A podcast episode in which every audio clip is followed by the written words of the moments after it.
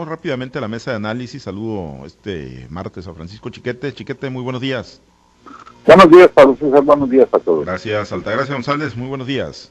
Buenos días, Pablo, Francisco y a todos nuestra amable auditorio. Gracias. Hoy, hoy estará ausente eh, Jorge Luis Telles. Mañana ya nos acompaña en este espacio en la mesa de análisis. Chiquete, pues bueno, lo que ocurre ¿no? en las instituciones de nuestro país, está en el caso de la Suprema Corte de Justicia de la Nación, hasta hace pues apenas unos días, ayer antier, pues con el tema de si se iba a concretar o no la, la reelección, si se iba a seguir de frente el ministro Arturo Saldívar, finalmente pues dijo que no, pero fueron momentos ahí con, complicados. Ahora en el Tribunal Electoral del Poder Judicial de la Federación, pues eh, la salida, bueno, pues que tumbaron a José Luis Vargas Valdés de la presidencia, luego quedó el eh, magistrado Reyes, Reyes Rodríguez Mondragón, y hoy amanecimos con otro presidente, con Felipe Alfredo Fuentes Barrera Chiquete, pues eh, la vida institucional de nuestro país y este tema, ¿no? De las instituciones que están bajo asedio, de qué tamaño puede ser el, el, daño a la vida institucional. Hoy el presidente, pues otra vez atizándole, ¿no? A lo que ocurre en los órganos y, bueno, pues han estado bajo constante ataque del, del presidente y de sus seguidores pero bueno, eh, Chiquete eh, está de verdad en una crisis institucional de la que deberíamos de preocuparnos los mexicanos, ¿no? Por lo que pues han significado mal que bien en la vida democrática de nuestro país estas instituciones como el INE, como el Tribunal Electoral y como la Suprema Corte de Justicia de la Nación. Sí, es muy preocupante. En realidad, eh, pues algo había si algo había avanzado en el país es la credibilidad electoral y esto gracias a la continuidad que se había tenido a partir de la ciudadanización del INE para pues, con miras a la Ahí se garantizó para empezar la alternancia. La primera alternancia en el Poder Ejecutivo Federal se dio gracias a esa ciudadanización. O por lo menos se garantizó con esa ciudadanización. Y luego vinieron las otras alternancias, cuando el PAN tuvo que cederle el espacio nuevamente al PRI y luego el PRI a, Morena. Es una un avance muy, muy importante, un avance sustancial en nuestro país. Sin embargo, eh, estas instituciones, junto con la Suprema Corte de Justicia de la Nación, han sido objeto de un asedio, de una aspiración de concentración de poderes que todos los presidentes la han tenido, todos los partidos en el poder la han buscado ejercer.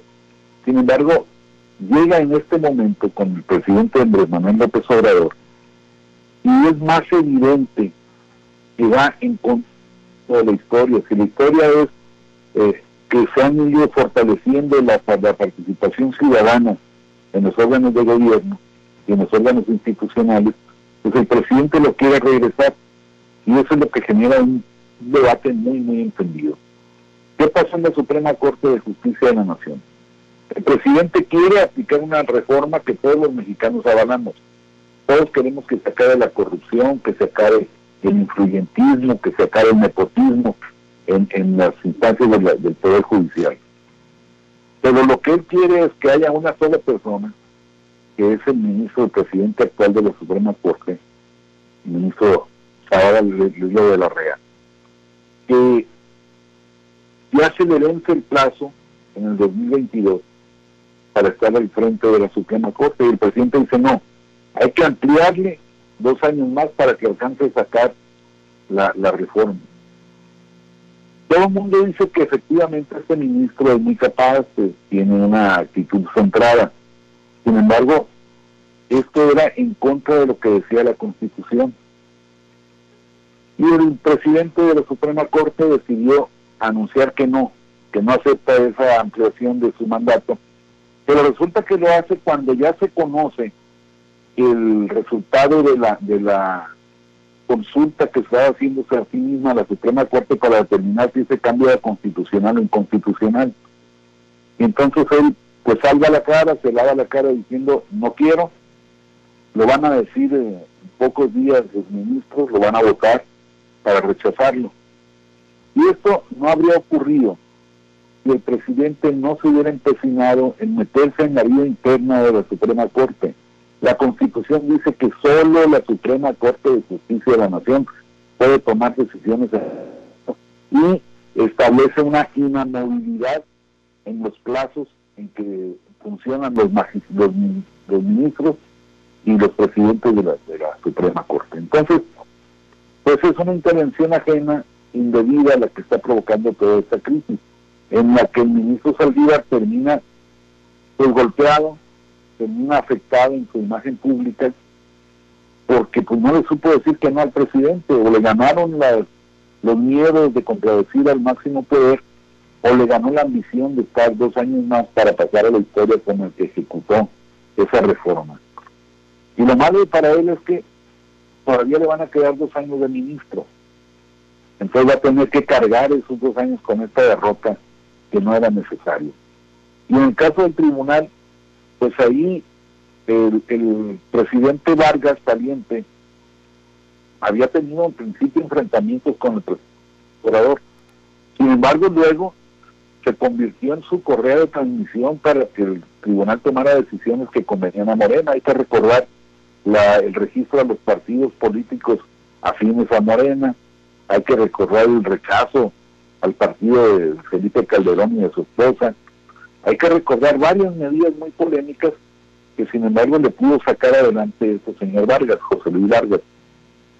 Y de repente la, unidad de inteligencia financiera da a conocer que le está haciendo una investigación a Vargas, que ha incurrido en lavado de dinero, en ingresos ilegales, y esto genera un malestar o, acentúa un malestar que ya había dentro del tribunal. Y esto termina por, por estallar hace seis días con la destitución del propio Vargas, la elección de otro presidente Reyes que tiene que renunciar para que se pueda hacer a un lado también Vargas, pero que además a este Reyes le impugnó la cuarta transformación no por incapaz, no por estar fuera de equilibrio, sino porque el presidente se quejó de que lo había insultado. Entonces ya ve uno cómo está eh, la intervención ajena al tribunal buscando, pues como dijo el presidente, que renuncien todos. ¿Para qué?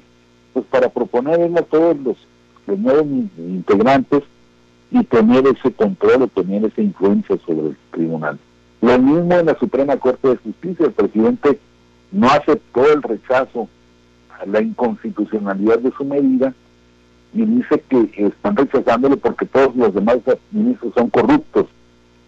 Y entonces, pues está poniendo en entrevista un poder y, y cómo vamos a confiar los demás mexicanos en un poder que el propio presidente de la República que es corrupto no está midiendo el presidente los impactos que esto genera, la gravedad de las cosas que están viviéndose y lo mal parado que está dejando no solo al Poder Judicial, no solo a los ministros, sino a la institución completa y a una de las patas firmes que el país debiera tener para mantener y para normar su desarrollo. ¿Quién sabe cómo vamos a, a vivir con esta situación? Porque crean ustedes que hay muchos impactos y muchos resultados de esta mala conducción.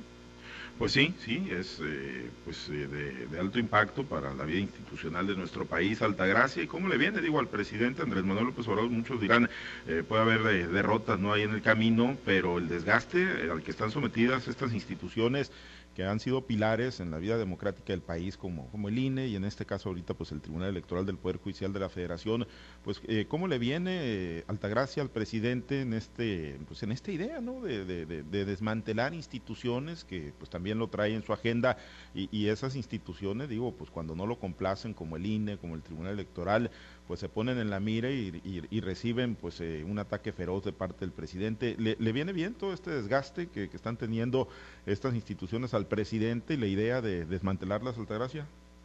Mira, lo que estamos viendo es que el presidente ni ve, ni oye, ni, siente, porque eh, definitivamente eh, no está atacando solamente a una institución, a una dependencia, está está atacando a un poder que está legalmente constituido de acuerdo a la Constitución y que tiene el mismo valor, el mismo peso que tiene el mismo poder legislativo, el mismo poder ejecutivo que él representa.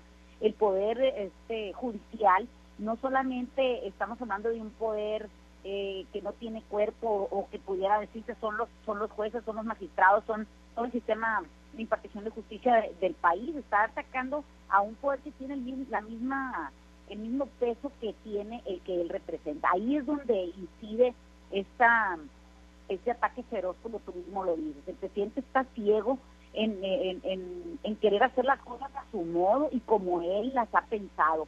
No estamos los mexicanos en desacuerdo que se limpie de corrupción eh, todo lo que ha sido manchado por ella y que ha sido penetrado por ella, eh, eh, donde todos hemos sido nosotros víctimas, ¿no? De alguna manera como mexicanos. Lo que no estamos de acuerdo algunos, algunos ciudadanos, quiere decirte que la gran mayoría de, la, de los seguidores del presidente Andrés Manuel López Obrador avalan y aceptan todo lo que emane de, del poder máximo de Andrés Manuel López Obrador. Pero otros ciudadanos que tenemos todavía alguna situación de decir, bueno, ¿qué está pasando en este país? ¿Por qué se ataca de esa manera a un poder constitucionalmente instituido? Eh, cuando pasaron años, años donde los poderes no tenían intromisión entre sí. El poder legislativo era respetuoso del poder judicial y el poder judicial era respetuoso del poder ejecutivo. No, no significaba que hubiera alguna sumisión de parte de unos y de otros hubo verdaderos enfrentamientos en la Cámara de Diputados y en la Cámara de Senadores en contra de algunas posiciones de que tenían los presidentes. Eh, y fíjate, fue principalmente la corriente de izquierda eh, los que señalaron eh, los actos ominosos del Poder Ejecutivo, los cómo el, el Poder Judicial enfrentaba también este tipo de situaciones y que llegamos a tener los, las instituciones que tenemos hoy en día, como en este caso el Tribunal Electoral del Poder Judicial de la Federación y también el Instituto Nacional Electoral. Entonces, eh, que el presidente esté aferrado a este ataque, a esta descalificación, porque no solamente lo vemos en este sentido, vemos cómo el presidente a veces se pone en una en una situación donde no mira quién le da, sino a todo mundo le avienta, pues lo mismo enfrenta o se confronta con, con los poderes instituidos, como se puede confrontar con los medios de comunicación o se puede enfrentar con la sociedad organizada en el tema de, los, de los, sindicatos o, o, de las organizaciones patronales o de las organizaciones de la sociedad civil. Entonces, yo lo que veo es que el presidente está cumpliendo al pie de la letra aquella frase que dijo al diablo las instituciones y que a la postre quiso eh, arreglar y dijo al diablo sus instituciones. Entonces, estamos viendo que el presidente lo que quiere es hacer un marco normativo, un marco jurídico, un marco de procedimientos que solamente sea a su modo y a su antojo. Y eso es peligroso, porque entonces estaríamos entrando a situaciones pues de un autoritarismo. ¿Quién es el Ejecutivo para descalificar a un, a un poder que tiene el mismo eh, contrapeso constitucional como es el de él, quién es el, ejecutivo para señalar, eh, si no es por los medios legales, eh, este tipo de, situaciones que se vienen eh, presentando. Hay, hay toda una reglamentación, hay todo un procedimiento para que se pudieran hacer estos señalamientos por la vía jurídica y para que tuviera pues una un pues un resultado que no afectara la vida pública de este país. Me parece que estoy viendo yo situaciones que se prenden verdaderas alarmas en donde se presenta el Ejecutivo y dice falsiarios y corruptos o falsos y corruptos y que deberían tener vergüenza. Entonces, ahí es donde me parece que el presidente está utilizando ya un lenguaje que afecta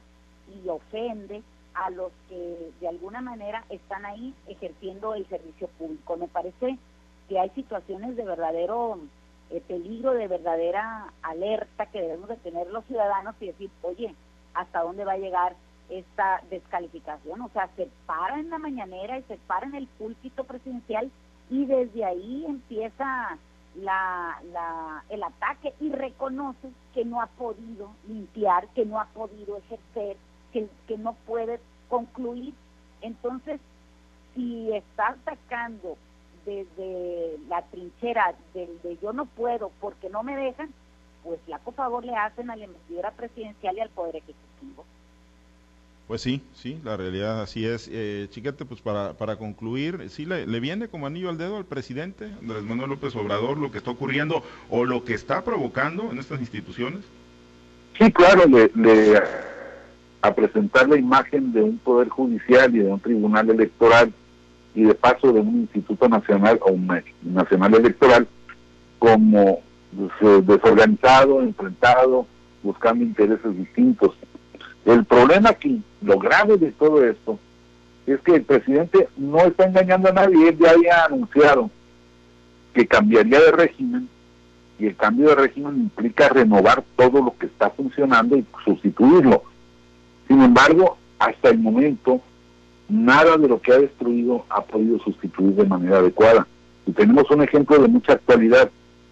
El INSABI, Instituto Nacional de Salud para el Bienestar, y no sé qué otras guerras se llama, que sustituyó al Seguro Popular, no ha podido rescatar ni al número de asegurados que se tenía, ni mucho menos la calidad del servicio, que con todas las deficiencias y las fallas, es mucho más malo que antes. Entonces, ¿para qué destruyes antes algo que no tienes con qué sustituirlo, que no sabes cómo va a funcionar tu idea? Y lo mismo podría estar pasando con la Suprema Corte de Justicia de la Nación, con el Tribunal Electoral del Poder Judicial de la Federación y con el Instituto Nacional Electoral.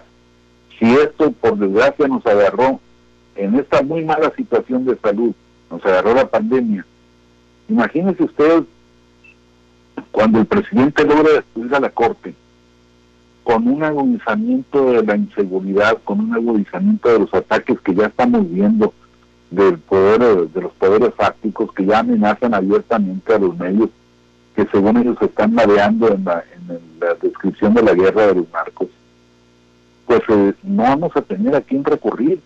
De por sí estamos inermes los ciudadanos, aunque el presidente todavía hoy en la mañana dijo que ya no hay impunidad y ya no hay este, complicidad con alguno de los grupos, las cosas no han cambiado. En la práctica las cosas siguen igual que antes, los problemas y los riesgos siguen siendo los mismos. Y si una agudización de estas nos va a encontrar con estas turbulencias en las instituciones que medianamente funcionaban, pues entonces no tendremos esperanza de solución. Aspectos, estamos lamentablemente peor. Bueno, eh, nos despedimos, estamos sobre el tiempo. Gracias, Chiquete. Muy buenos días. Buen día, saludos a todos. Gracias, Altagracia. Excelente día. Gracias, eh, Jorge Luis Telles. Mañana lo esperamos aquí en este espacio en la mesa de análisis. Por lo pronto nos despedimos. Muchas gracias a los compañeros operadores en las diferentes plazas del Grupo Chávez Radio. Muchas gracias Herbert Tormenta por su apoyo en la producción y transmisión de Altavoz TV Digital. Se quedan en la mazorca. Hay noticias importantes a lo largo del día. La voz de Radio Escucha, Altavoz segunda emisión o Altavoz a mediodía. Por supuesto, Altavoz en red estatal 7 de la tarde y Guardianes de la Noche, además de la información actualizada en nuestro portal www.noticieroaltavoz.com. Soy Pablo César Espinosa. Le deseo a usted que tenga un excelente y muy productivo día.